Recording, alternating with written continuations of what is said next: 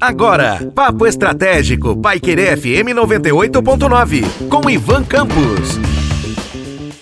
Olá, aqui é Ivan Campos e falarei com vocês hoje no Papo Estratégico sobre comunicação adequada com o cliente.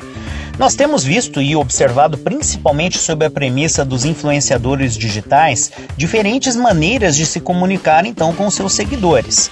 E marcas têm trabalhado estes aspectos também por meio das redes sociais, seja por meio do Facebook, do Instagram ou então do Twitter, maneiras diferentes então de fazer com que pessoas sigam as suas marcas. Quando nós falamos de negócios de menor porte, e aí a gente está falando de microempreendedores individuais, pequenos empresários, microempresários ou até mesmo empresas de médio porte, mas que atuam no âmbito local e regional, a gente precisa pensar de que maneira essas empresas devem se comunicar com seus clientes. Empresas que têm um negócio devidamente estabelecido e que têm um segmento de mercado ou um nicho de mercado que é atendido de uma maneira bem específica, estas tendem a ter uma facilidade maior de falar com seu cliente. Afinal de contas, se forem clientes empresariais ou clientes finais, no caso eu e você, pessoas físicas, temos a capacidade então de entender melhor a forma como a comunicação é feita, afinal de contas, estamos dentro do nicho ou do segmento que aquela empresa atende. Quando a gente está falando de uma empresa que atende de uma maneira generalista, vamos imaginar um mercadinho, uma mercearia, uma padaria, ou então, no caso, uma hamburgueria ou um restaurante, esta tende a ser uma comunicação um pouco mais ampla. E a necessidade de você reforçar a sua imagem e reforçar a sua mensagem, ela também tende a ser, no caso, mais um pouco maior, dado o aspecto principal que é você falar com um público maior. Então, quando você pensa sobre a premissa do atendimento de uma hamburgueria, ah, mas uma hamburgueria atende um segmento e um nicho eventualmente de mercado. Não, afinal de contas, uma hamburgueria vende não apenas hambúrgueres, ela vende lanches e hoje nós sabemos que temos aí hamburguerias que atendem diferentes segmentos e inclusive nichos quando a gente pensa sobre o atendimento de clientes adeptos do veganismo e ou do vegetarianismo.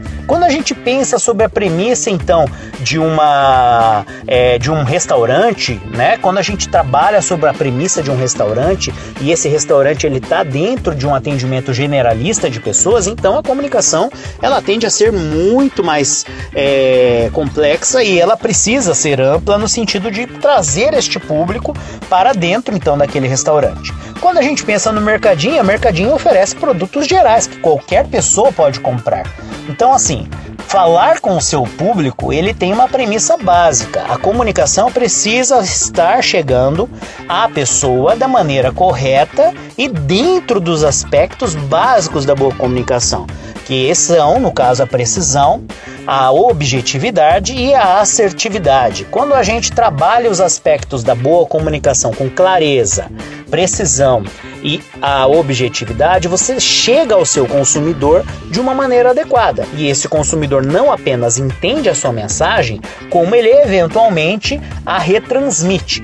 Quando a gente pensa, e aí vamos falar de novo dos influenciadores digitais, e estes colocam lá um public post, que seria então uma publicação que tem, né, tem um pagamento por trás, que seria uma publicação impulsionada por uma marca. O public post o cara recebe, né, o influenciador digital recebe para postar aquilo. E aí seja um recebimento de valores em termos monetários ou até mesmo em mercadorias para que ele fale daquela marca. E aí, nesse sentido, a comunicação chega ao seguidor do influenciador quando nós temos um engajamento, e aí a palavra de ordem é engajamento, muito grande, este seguidor ele acaba às vezes até retweetando ou retransmitindo ou republicando aquela mensagem, afirmando ou reafirmando aquilo que o seu influenciador digital é, está falando e também naturalmente fazendo com que aquela marca, aquela comunicação, aquela é, premissa que, que foi compartilhada seja então seguida por outras pessoas, seja no âmbito familiar, nos amigos e nos próprios seguidores dessas pessoas.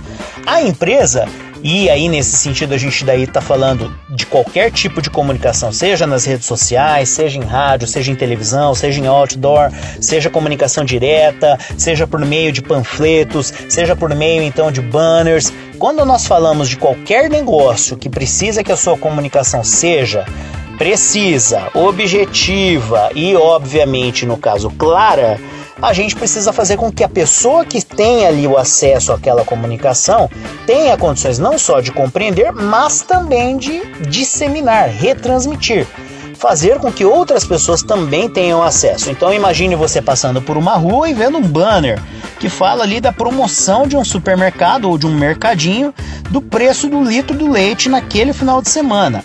Se você entende aquilo de uma maneira clara, precisa e, obviamente, objetiva, você consegue chegar na sua casa e falar: Olha, eu vi que o preço do leite neste final de semana naquela rede de mercados estará em X reais. Você retransmitiu, você reforçou aquelas informações. É nesse sentido que nós precisamos nos comunicar adequadamente com o nosso cliente, fazendo com que ele não apenas entenda, mas tenha a condição de engajamento e, inclusive, retransmissão da nossa mensagem. Um forte abraço e até a próxima. Você ouviu Papo Estratégico, Paiquerê FM 98.9, com Ivan Campos.